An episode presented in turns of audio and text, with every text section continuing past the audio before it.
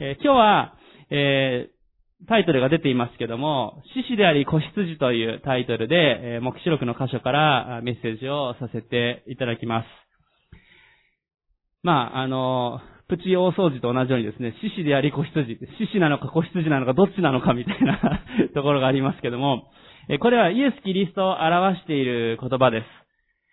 最近、ケン先生のメッセージはなんか、動物ネタが多いなと思われるかもしれません。ちょこっと意識してます。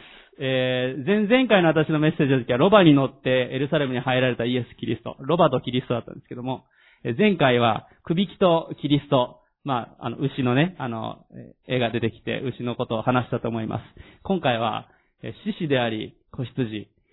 えー獅子だけでもメッセージできますし、子羊なるイエス・キリストでもメッセージできるんですけども、今日はあえてこの両方、この両方が大事というかですね、この二つのことを共に見ていきたい、そのように思うんですね。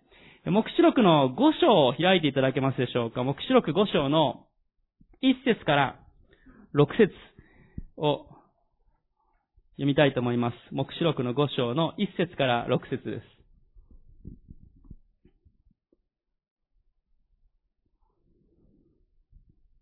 目視録の5章の1節から6節をお読みいたします。また私は溝についておられる方の右の手に巻物を見た。それは内側にも外側にも字が書かれていて、七つの封印で封じられていた。また私は一人の強い見つかいが巻物を巻き、封印を解くのにふさわしいものは誰かと大声で告げているのを見た。しかし天でも地でも地の下でも誰一人その巻物を開くことのできる者、見ることのできる者はいなかった。私は激しく泣いた。その巻物を開くにも見るにもふさわしいものが誰も見つからなかったからである。すると長老の一人が私に言った。泣いてはいけません。ご覧なさい。ユダ族から出た獅子、ダビデの根が勝利したので、彼がその巻物を開き、七つの封印を解くことができます。また私は御座と四つの生き物の真ん中、長老たちの真ん中に、ほふられた姿で子羊が立っているのを見た。それは七つの角と七つの目を持っていた。その目は全地に使わされた神の七つの御霊であった。この箇所で、この獅子、そして子羊、二つの動物が出てきます。しかしこの五節の獅子、そして六節に出てくるこの子羊、これは同一人物なんですね。同じ方なわけです。これはイエス・キリストを表しているわけですね。獅子というのはどういうものでしょう？まあ、ライオンですね。ライオンというのはどういう生き物か？えーまあ、これは力強いもの。そして、もう百獣の王なわけですね。王であること。だからここで書かれているこの獅子、ライオンというのは聖書では、まあ、獰猛なものとかね、あの、危険なものという意味でも獅子が旧約聖書に書かれる時もありますが、この目視録のか箇所で書かれているような獅子のイメージというのは、力強いもの、王であるということ、権威があるもの、それを表しています。まあ当時のイスラエルには、今は住んでいないんですけども、当時のイスラエルには獅子が、あ森の中であったりとか、まあ、岩穴の中に住んでいたりして、まあ、他の動物たちよりも一番強い存在として、ライオンがいたわけです。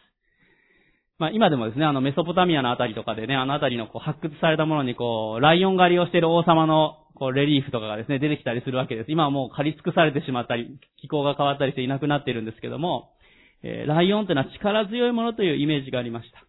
一方、子羊というのはどういう存在かというと、まあ、ある意味逆なわけですね。弱くて、えーまた、あある意味こう負けてしまうような、本当に、えーねえ、小さい存在、それが子羊なわけです。食料のために、まあ、ほふられてしまったり、また、人の毛のためにですね、羊毛を刈られて、服のために使われたりとか、そういう存在です。しかし、この子羊というのは逆に表していること、それは、柔和さであったりとか、また、しもべ、従うものというイメージが、この子羊にはあります。また、旧約聖書ではね、この子羊というのは、神殿での生贄で捧げられた生き物だったわけです。えー罪の身代わりとして、えー捧げられた。ある意味弱い存在だけれども、しかし本当に柔和さが、あ本当にそのへりくだった姿というのを表しているのが子羊なわけです。今日のこの目視録の5章のところで、この巻物、ある意味この時代が、世の終わりが近づくときに開かれるこの巻物のところを誰が開くことができるのかと、このヨハネが書いているわけです。3節を見ると、しかし天でも地でも地の下でも誰一人その巻物を開くことのできるもの見ることのできるものはいなかった。罪のない、この巻物を開くことができる権威のある者が誰もいない。彼は激しく泣いたと4節に言っています。しかし5節を見ると長老の一人が私にいた泣いてはいけません。ご覧なさい。ユダ族から出た獅子、ダビデの根が勝利したので、彼がその巻物を開き、七つの封印を解くことができます。イエス・キリストこそがこの巻物を解くことができるわけですが、イエス・キリストは、まさに力強い権威を持ったライオンのような方として、ここで書かれている。じゃあ、ライオンのような力強い王のような方が入ってくる、そのようなキリストの姿が来るかと思ったら6節を見ると、なんとその姿は、ほふられた姿で子羊が立っていた。ライオンのような、獅子のような権威のある方、王のような方なんだけれども、しかし、子羊の、ほふられた子羊の姿で、イエス・キリストはおられた。イエス・キリストは、今日のタイトルの通り、獅子であり、子羊なんですね。ただの獅子ではなく、ただの子羊ではなく、獅子であり、子羊である。また、子羊であり、獅子であるわけですね。それが実は、イエス・キリストのご性質なんですね。新約聖書全体の福音書を見ていくと、イエス様ってどういうふうに描かれているでしょうか？どういうことされたでしょうか？奇跡や嵐を起こすことができる方でした。目の見えないものを見えるようにし、耳の聞こえないものを耳が聞こえるようにし、死んでいたものを蘇らせることができた。嵐を沈めることができたイエス様は、一方、十字架にかけられた時に、降りることもできる。でも、降りることなく、甘んじて十字架刑を受けられた。権威がある方であったけれども、へりくだった方だったわけです。教えとかはどうでしょうか？もうね、福音書に書かれているイエス様の教えは本当に素晴らしくて、知恵も満ちておられる方でした。立法学者たちも、祭司たちもみんな驚くほどの、もうすべてを凌駕するほどの、もうその素晴らしいイエス様でしたけども、一方、近くにやってきた子供を優しく愛してくださる方でもあったわけです。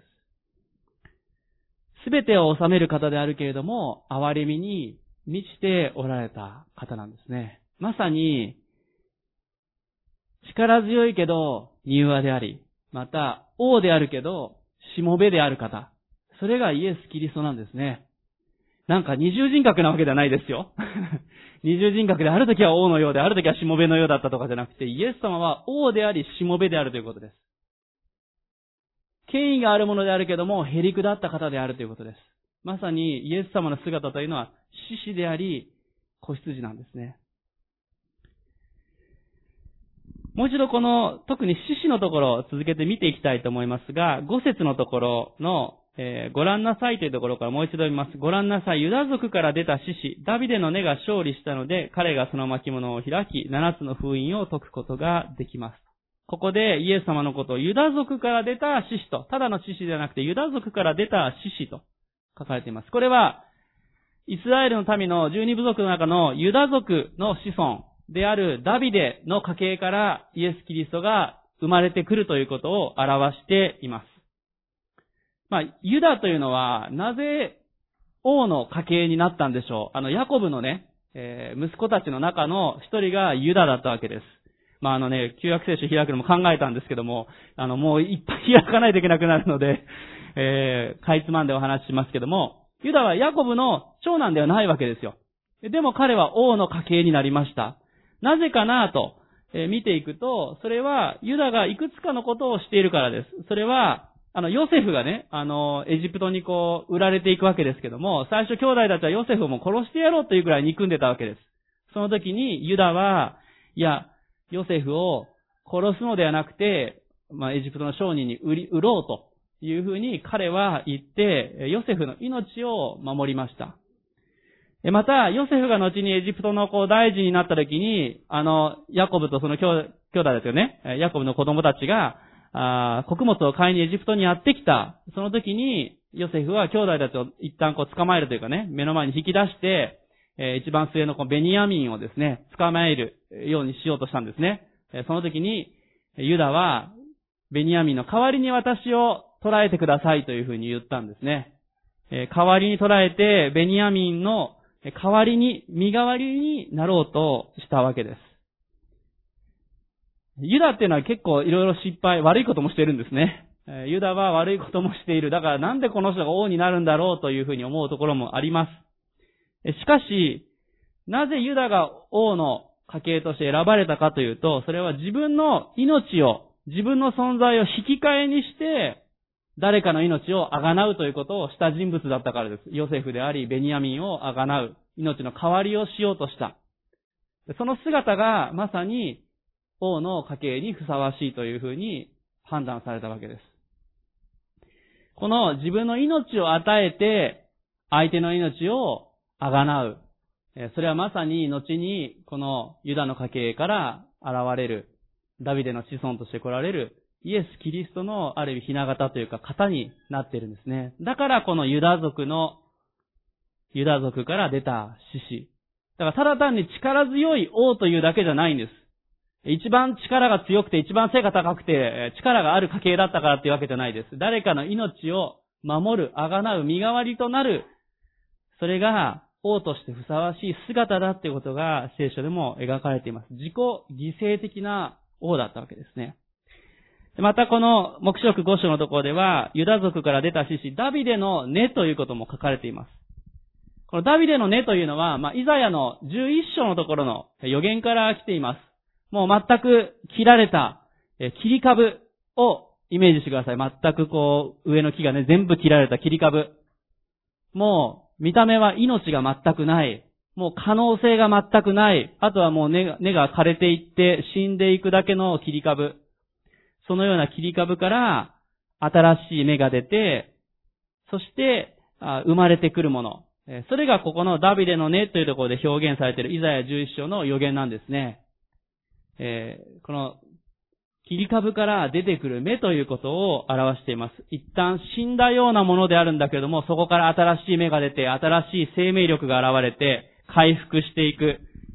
価値がないと思われたものが、死んでいたと思われていたものが蘇って、豊かなものとなり、栄光を表していく。それが、この、切り株のようになった根のところから生まれてくる、この芽ということを表しています。ですからここでダビデの根が勝利したのでっていう時に、もう一度誰もが死んだと思ってたものが蘇り、そして栄光を受けるということをここで表されているわけです。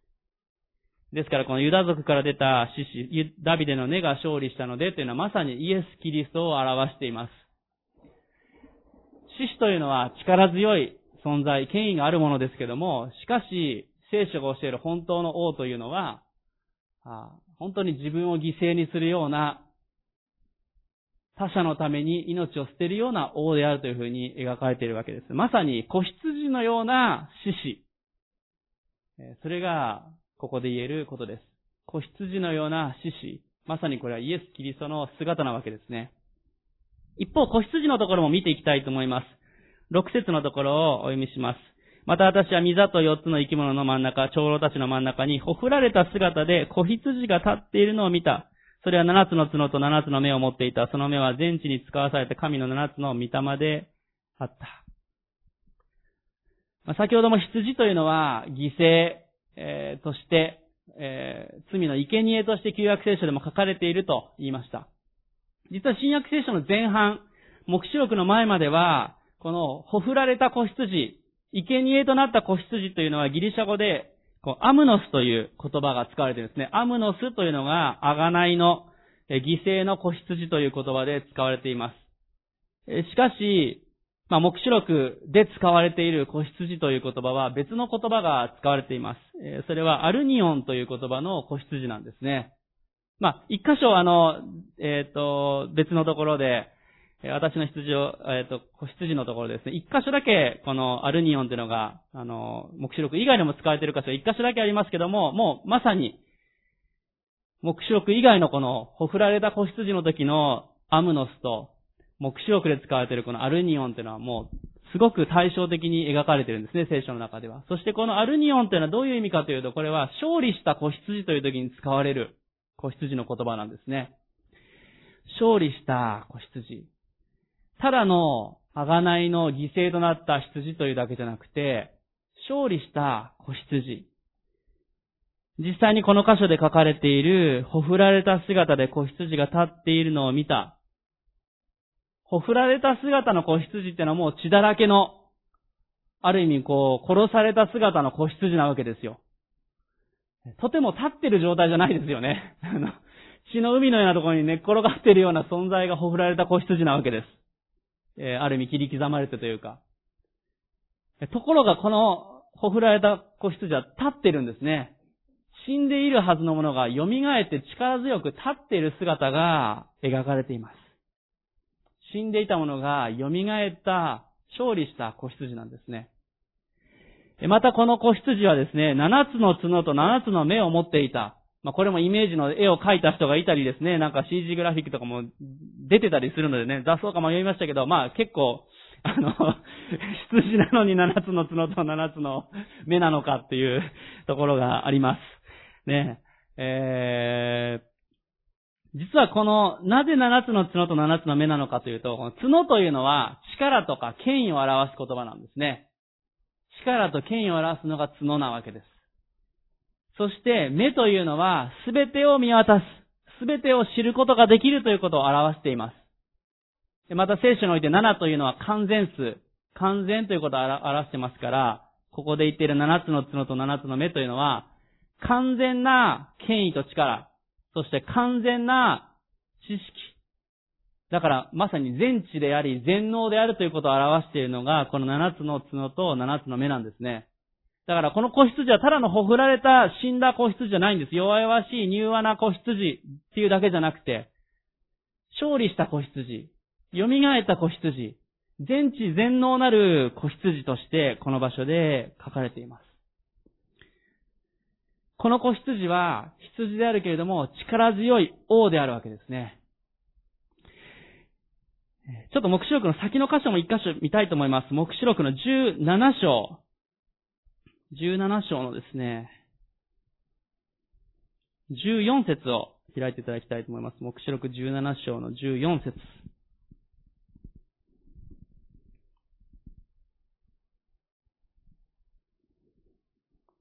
目視録17章の14節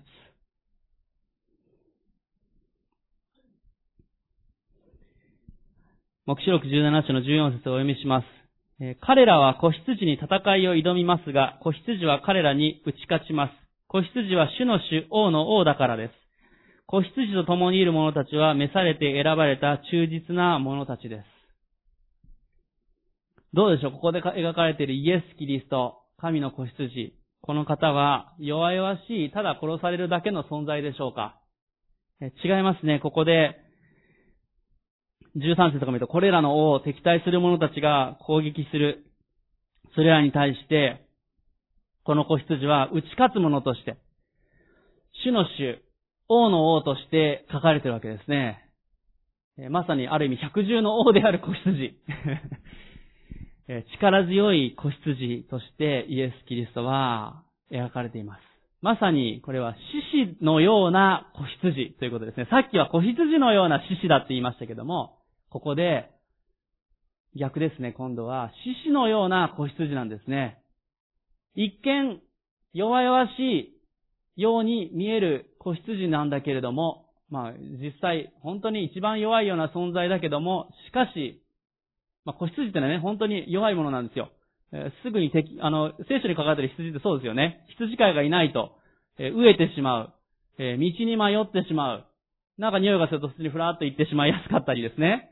えー、だから死は羊飼いである私たちは羊であると聖書にも書かれているぐらい、羊というのは弱い存在なわけです。しかし、ここでイエス・キリストをほふられた子羊は、力強い王である子羊として聖書は言っているわけです。獅子のような子羊、それがイエス・キリストを表しています。まあ、あるあの、神学者でもあるアメリカのジョン・パイパーという人はですね、こういうふうに言っています。キリストは子羊のような獅子であり、獅子のような子羊です。それがキリストの栄光であり、もろもろの卓越性の見事な結合なのです。まあちょっと難しい、まあちょっと小難しいこと言う、すごい、でも、あの、賢い先生なんですけども、イエス様というのは、本当に子羊のような獅子、そして獅子のような子羊。これがイエス様なんですね。私たちのイエス様は、私たちを力強く導いてくださる方です。私たちが弱っている時に励ましてくださり、力づけてくださり、私たちの行くべき道を教えてくださる方。すべてを収めていて、奇跡を起こすこともできる方。栄光を受けられる方です。しかし、イエス様は同時に、へりくだっている方なんですね。自らを捨てる方でもあります。私たちを救うために、神であるのに人として来てくださり、鞭打たれ、蔑まれ、十字架で私たちの罪を負って死んでくださいました。私たちをあがなってくださった。ね私たちを救うためにこの地に来てくださったので、私たちの弱さも、痛みも、病も担うことができる方。どちらかではなくて、両方なんですね。いや、どうでしょうもし、イエス様がただ単に力強い王様、権威のあるものだったら、私たちが元気な時はいいかもしれないですね。イエス様あたりについていきます。ね、イエス様もね、力強く、行けって言ってね、私たちに頑張れって言って、どうでしょう、えー、調子がいい時はいいかもしれません。でも疲れてきたら脱落者がいっぱい出るでしょう。ついていけなくなってしまうんじゃないかと思います。ね、どっかで力強い国家があってですね、あ権力者がいてその王国はってなったら、まあ、あの、見た目は強そうに見えるけども、内情は中にいる人たちは辛い。そういう状況が生まれるんではないでしょうか。一方、ただ単に弱いだけのイエス様だったらどうでしょうか？ただ単に弱いだけであったらですね、優しい、えー、弱っている、弱ってるとね、優しい方、弱い者をよしよしとしてくださる方、へりくだっている方、素晴らしいんですけども、しそれだけだったとしたら、やっていけなくなっちゃいますね。自分が弱い時に力づけてくれるわけじゃないわけですね。一緒に泣いてくれるかもしれないけども、泣いてるだけで終わってしまっても仕方がないわけです。イエス様は、力強く、そして、かつ私たちを憐れみ慰めてくださる方であるということですね。だからこの方は、王の王であり、主の主なんですね。どちらかではなくて、両方である方なんですね。今日皆さんの状況はどうでしょう？皆さんの状態であったり、信仰はどうでしょうか？元気ないっぱいの状況でしょうか？弱っておられるでしょうか？いや、この中にはもう病もなく元気だっていう方もおられるし、病をお持ちの方もあるかもしれません。心が元気な時も弱っている時もあるかもしれません。イエス様は力強くかつ慰め主である方なんですね。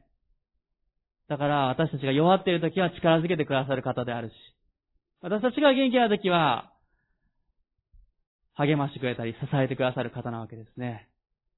これがイエス様の姿です。先週開いた御言葉の箇所を開きたいと思います。マタイの福音書の11章の28節、27節から29節のところを先週は見ました。27節から、ごめんなさい。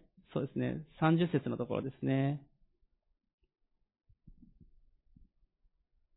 マタイの福音書11章の27節から30節のところを先週、神のくびきということで見ました。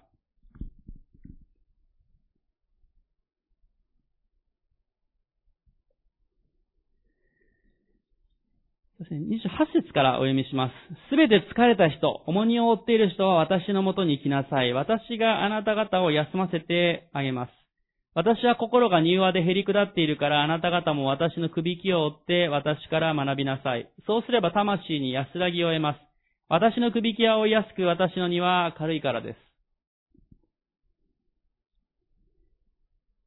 このくびきということを先週のメッセージで見ました。まあ、先週、あの、おられなかった方、またオンラインで礼拝出られたりとか、また、ああの、遅れて見ていただければと思いますけども、くびきというのは首につけて、共に一緒に歩んでいくものです。そして片方が経験があるもので片方が経験がないものであったりするということもお伝えしました。イエス様は私たちをこの首輝に招いてくださっているわけです。私たちが疲れていたり、重荷を負っていたり弱っている時に一緒に歩んでくださって私たちを強め励ましてくださる方です。また暴れやすい、自分勝手に生きやすい私たちを一緒に歩みながらどのように歩んでいったらよいかを教えてくださる方なわけですね。へりくだってなければ、こんな私たちと首輝きを共にすることはありえないということを先週もお伝えしました。へりくだってなければ、こんな首輝きを共にして、こんな私たちを何度も引き上げて用いたいと思われるでしょうか。ねまた、力強い方でなければ、私たちをリードすることはできないわけですね。ただ単にへりくだってる方だけじゃないんですね。私たちが弱っていたり、重荷を負っているときに、私のもとに来なさいっていうこの呼びかけは、へりくだってるからできるだけじゃなくて、力強いからこそできるわけです。私も弱いからだけだったら 言っても一緒に弱くなるだけです。イエス様は力強い方だから私たちを励ますことができるんですね。あの首輝というのは、私たちの弱さを補い、また私たちが強い時にそれをある意味慰め、え、適切にしてくださる方。それがイエス様です。先週のメッセージで、あの、最後もう少し付け加えようとして言わなかったこと、それは、首切というのはあの、収穫が3倍から4倍になるということをね、耕す量が3倍から4倍になると言いました。イエス様は全部自分でもできるわけですよ。神様だから。でも、あえて私たちを励まし導き、私たちを用いて、神様の栄光が豊かに表されるように、多くの実を結ぶことができるように、私たちに期待をしてくださっています。へりくだられた王。ね、子羊であるイエス様。獅子であるイエス様だからこそ、私たちと首輝きを共にしてくださいます。もう一箇所見言葉を開きたいと思います。今度はマタイの福音書の28章の18節から20節。マタイの福音書の28章の18節から20節。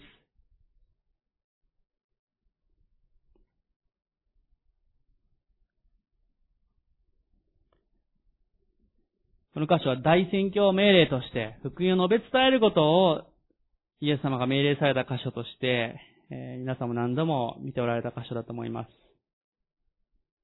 マタイの福音書の28章の18節から20節をお読みいたします。イエスは近づいてきて彼らにこう言われた。私には天においても地においても、すべての権威が与えられています。ですからあなた方は行ってあらゆる国の人々を弟子としなさい。父子精霊の名において彼らにバプテスマを授け、私があなた方に命じておいたすべてのことを守るように教えなさい。見よ、私は世の終わりまでいつもあなた方と共にいます。イエス様はここで私たちに行ってあらゆる国の人々を弟子としなさいと言われました。これは権威がないとできないことですね。行きなさい。英語で go into という言葉が使われてますけども、18節にも書かれています。私には天においても地においても全ての権威が与えられています。王の王、主の主なんですね。まさに死死なるイエス様の姿です。絶対的な権威で私たちを励まし、送り出してくださる。そして福音を述べ伝えなさいと力強くここで言ってくださっています。また、精霊の何においてとありますけども、この前後のところでも精霊を受けなさいと。ねえ精霊を私たちが受けるときに私たちは力を受けますと、聖書は言っています。精霊は私たちにとって力なんですね。主の権威が力が私たちに精霊が住まわれているので、私たちに主の力が与えられているわけですね。内側に住まわれる精霊様の力がそれをなしてくださるわけです。マタイの福音書のこの28の最後にも、こう書かれてます。私があなた方に命じておいたすべてのことを守るように教えなさい。見よ私は世の終わりまで、いつもあなた方と共にいます。力強く送り出してくださり、権威があり、また、力なる精霊様が私たちの内側に住まわれて、私たちは主の力によって歩んでいく福音を述べ伝えていくことができます。しかし同時に、あ、行ってこいってね、ダメだったら残念じゃないんですね。私はいつまでも、いつもあなた方と共にいます。首輝を共にしてくださるイエス様は、ただ単に送り出して、ね、どっかの営業マンにですね、営業行って明日までに何万円稼いでこいとか送り出すだけで、そういう方じゃないんです。いつも共にいます。力強いけれども、へり下ってなければ、こんなことは言えないと思いますね。まさに、子羊のような獅子であるイエス様と言えるかもしれません。この、獅子であり子羊という言葉は本当に大事な言葉だと思います。イエス様は私たちのために死んでくださいました。それはほふられた子羊という言葉で表されています。しかし、イエス様は3日目に蘇られました。命あふれる獅子のような姿なわけです。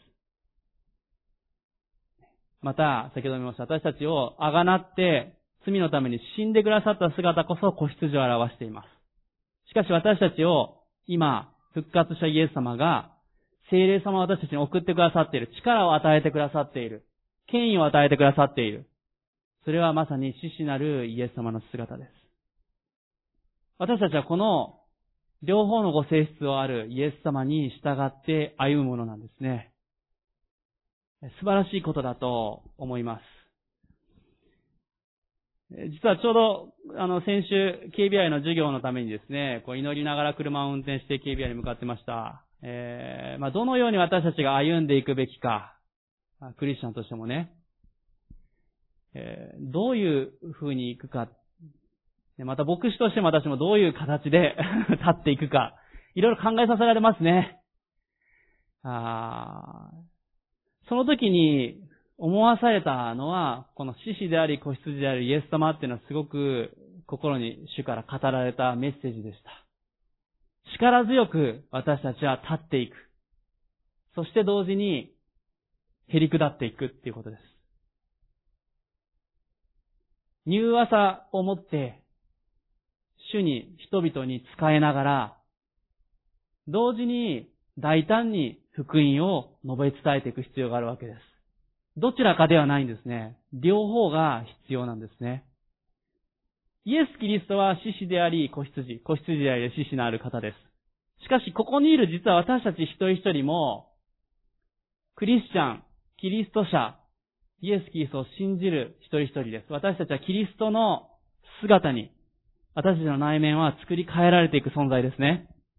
だから私たちは力強さと柔和さと、両方を持ち合わせた存在として歩んでいくことが必要なんですね。いや私は柔和でどちらかというと謙遜なタイプだけど力強く前に立つタイプではありませんという方、主は力強く立っていくこと、福音を語ることも教えておられます。いや、力強くガンガン行くのは得意なんだけど、ちょっと減り下るのが弱いですという方、死は減り下ること、柔和さも教えておられます。両方が必要です。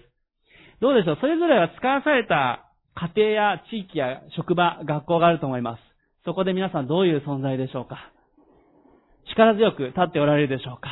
また、柔和におられるでしょうか？私たちクリスチャンは本当にこのキリストのような獅子であり子羊、子羊であり獅子のようなイエス様のご性質を表していく。すごく大事なメッセージだなっていうことを、運転しながらですね、教えられて、あーって、この目視録の御言葉を何度も読み返、読み返しながら、聞きながらですけどね、あの、聞くドラマ聖書もつけて 聞きましたけども、その時に。本当に教えられる言葉だなっていうふうに思いました。牧師としてもですね、両方必要なんですね。力強く立つときは立たないといけません。でも柔和さ、へり下りも必要です。じゃあ、完璧かというと完璧ではありません。でももし私が柔和でへり下ってるだけだったらですね、私はもう立つことができませんと、とても高段に立つことはできないでしょう。でも、一方力強いだけだったらですね、さあ皆さん、あの、今日も掃除頑張りましょうみたいな、伝道しましょうってね、来週までに何人とかそんな風に言ってるだけだったら、皆さん疲れるでしょう。えー、どちらかではダメなんですね。両方、イエス様のバランスだと思います。私たちは獅子であり、子羊なる方。この方の似姿に変えられていく。そういう存在なんですね。だから首輝を追うことができるんですね。イエス様と首輝を追っていくとイエス様の姿に変えられていくわけです。皆さんがもし力強さが足らないなら、皆さんがへりくだりや柔和さが足らないなら、一緒に首輝を追ってくださるイエス様から学ぶことができます。イエス様が励ましてくださると思います。ある時は大胆に福音を述べ伝えていく必要があります。ある時は本当に泣く者と共に泣き、喜ぶ者と共に喜ぶ必要があります。私たち本当に一人一人がこの獅子のようで子羊のある方のようになっていきたいなって、えー、そのように思います。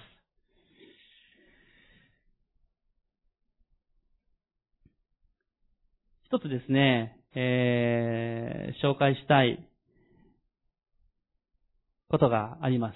えー、岩手県の花巻市というところがありますけども、岩手県の花巻市で最初にクリスチャンになった方、斎藤宗次郎さんという方がおられるんですね。斎藤宗次郎さん。えこの方は1877年にお寺のま三男として生まれました。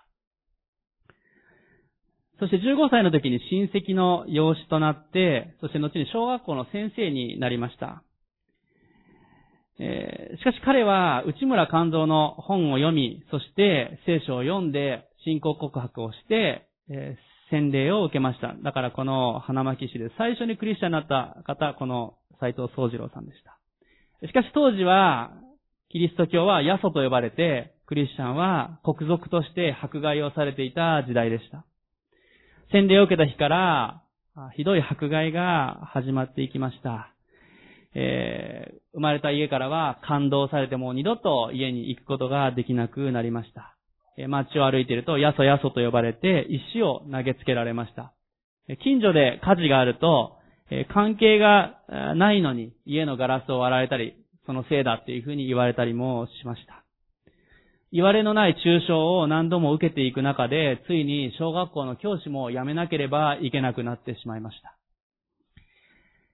そして迫害は、この、斎藤宗次郎さんだけにとどまらなくて、なんとですね、えー、娘の長女の、まあ、愛子さんという子ですけども、ある日、ヤソの子供ということで、お腹を、えー、蹴られてしまったんですね。えー、そして、え、腹膜炎を起こして、え、なんと数日後にこの娘さんは、亡くなってしまいました。9歳でした。葬儀で賛美を歌いながら天に送り出した平安があったというふうには、私が読んだところには書かれていますけど、どうでしょう？親として自分の娘がお腹を蹴られて、迫害の中で死んでいく、とっても辛い経験でもあったというふうに思います。小学校の先生を辞めさせられていたので、この方は、新聞配達と牛乳配達で生計を立てていきました。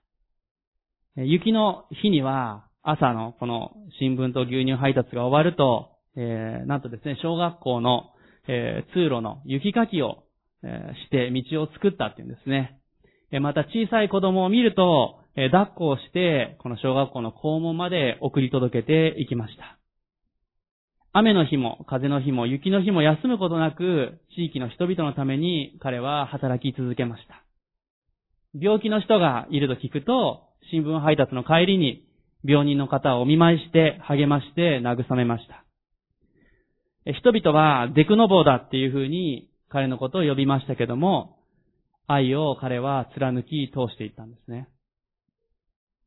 そのような中で彼を信仰に導いたこの内村勘三がですね、東京に来ないかということで、呼びました。そして彼は、この斎藤宗次郎さんは1926年に花巻市を後にして東京に移ることになりました。その、えー、引っ越していく日、えー、誰も見送りに来てくれないだろうと、みんなやそやそと言って迫害してきた人々、自分の娘まで殺されてしまったわけです。えー、しかし、駅のホームに行くとですね、えなんとそこには、え町の町長さん、そして有力者の方々、そして学校の先生方、教え子たち、中には神社の神主さんとかお寺のお坊さんまで来ていたそうです。そして一般の人まで溢れて、駅や身動きが取れないほど人で溢れたんですね。この宗次郎さんを見送るために。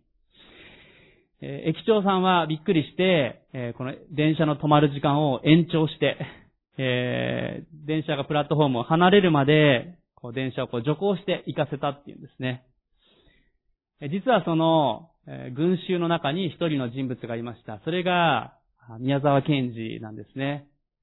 皆さんもこの話ご存知の方もあるかもしれませんが、宮沢賢治はこの斎藤宗次郎さんを元にして、あの、雨にも負けずという詩を作ったっていうふうに言われています。この時の感動を元にしたっていうんですね。まあ、雨にも負けずの、えー詩を読みますけども、雨にも負けず、風にも負けず、雪にも夏の暑さにも負けず、丈夫な体を持ち、欲はなく決して怒らず、いつも静かに笑っている。一日に玄米4合と味噌と少しの野菜を食べ、あらゆることを自分の感情に入れずによく見聞きし、分かり、そして忘れず。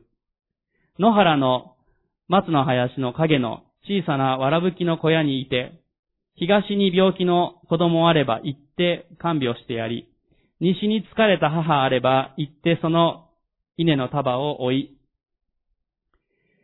南に死にそうな人あれば行って怖がらなくてもいいと言い、北に喧嘩や訴訟あればつまらないからやめろと言い、日照りの時は涙を流し、寒さの夏はおろおろ歩き、みんなにデクノボーと呼ばれ、褒められもせず、苦にもされず、そういうものに私はなりたい。これが雨にも負けず、最初のところが有名ですけども、この最後のそういうものに私はなりたい。これは宮沢賢治のこの斎藤宗次郎さんの姿を見ての思いを語ってるわけですね。まさにこの書かれている姿というのは斎藤宗次郎さんの歩み、人々にデクノーボーと呼ばれたけれども、しかし人々を励まし愛を持って歩んだ姿。宗次郎さんは人には、人に褒められたいとかですね、えー人間的な基準で生きていた方ではありませんでした。この方はキリストを基準として、キリストのように歩むことを務めた方でした。娘を迫害の中で殺されるという経験をしたけど、それでも他の子供たちを愛していきました。しかしその時に人々の心が動かされていったんですね。人々はまさにこの斎藤宗次郎さんからキリストの香りを、キリストの存在を知っていったわけです。その姿を見たときに、宮沢賢治は、そういうものに私はなりたい。そのように言いました。どうでしょう？この宗次郎さん、斎藤宗次郎さんの姿というのは、どう思われますか？弱々しい姿でしょうか？確かに今の雨にも負けずにも、弱々しい、おろおろと歩きのようなことも書かれていました。でも、ただ弱々しいとか、ただ単に減り下っている柔和であるというだけではないですね。この姿というのは力強さを感じます。力強く、神様にある信念を持って愛を表していった。福音を述べ伝えていったわけですね。この斎藤宗次郎さんの姿を見ていくときに、私はまさに、この方はイエス・キリストを目標とし、その姿を表していったわけですけども、この獅子であり、子羊であるイエス様の姿というのを表しているなということを思います。力強さと、へり下った姿と、その両方が、この宗次郎さんの姿から表されています。宮沢賢治が私は、ね、そういうものに私はなりたい。ね、私たち、イエス・キリストという存在を目に見えませんが、私たちは信じていて、イエス様が共に歩んでくださっています。クリスチャンでない周りの人たちは、イエス・キリスト見えないじゃないかと言いますけども、実は私たちを通してイエス・キリストを見ることができます。この斎藤宗次郎さんの証、その姿というのも、この方からイエス・キリストの姿が、香りが放たれてたんですね。獅子であり、子羊であるイエス様の姿が、香りが放たれていた。それを見たときに、群衆の中にいた宮沢賢治も、そのように私もなりたいと言った。宗次郎さんのように、そしてその背後におられる、イエス・キリストのような姿、そこになりたい。私たちもそのような証人になっていきたいな、ということを本当に思わされます。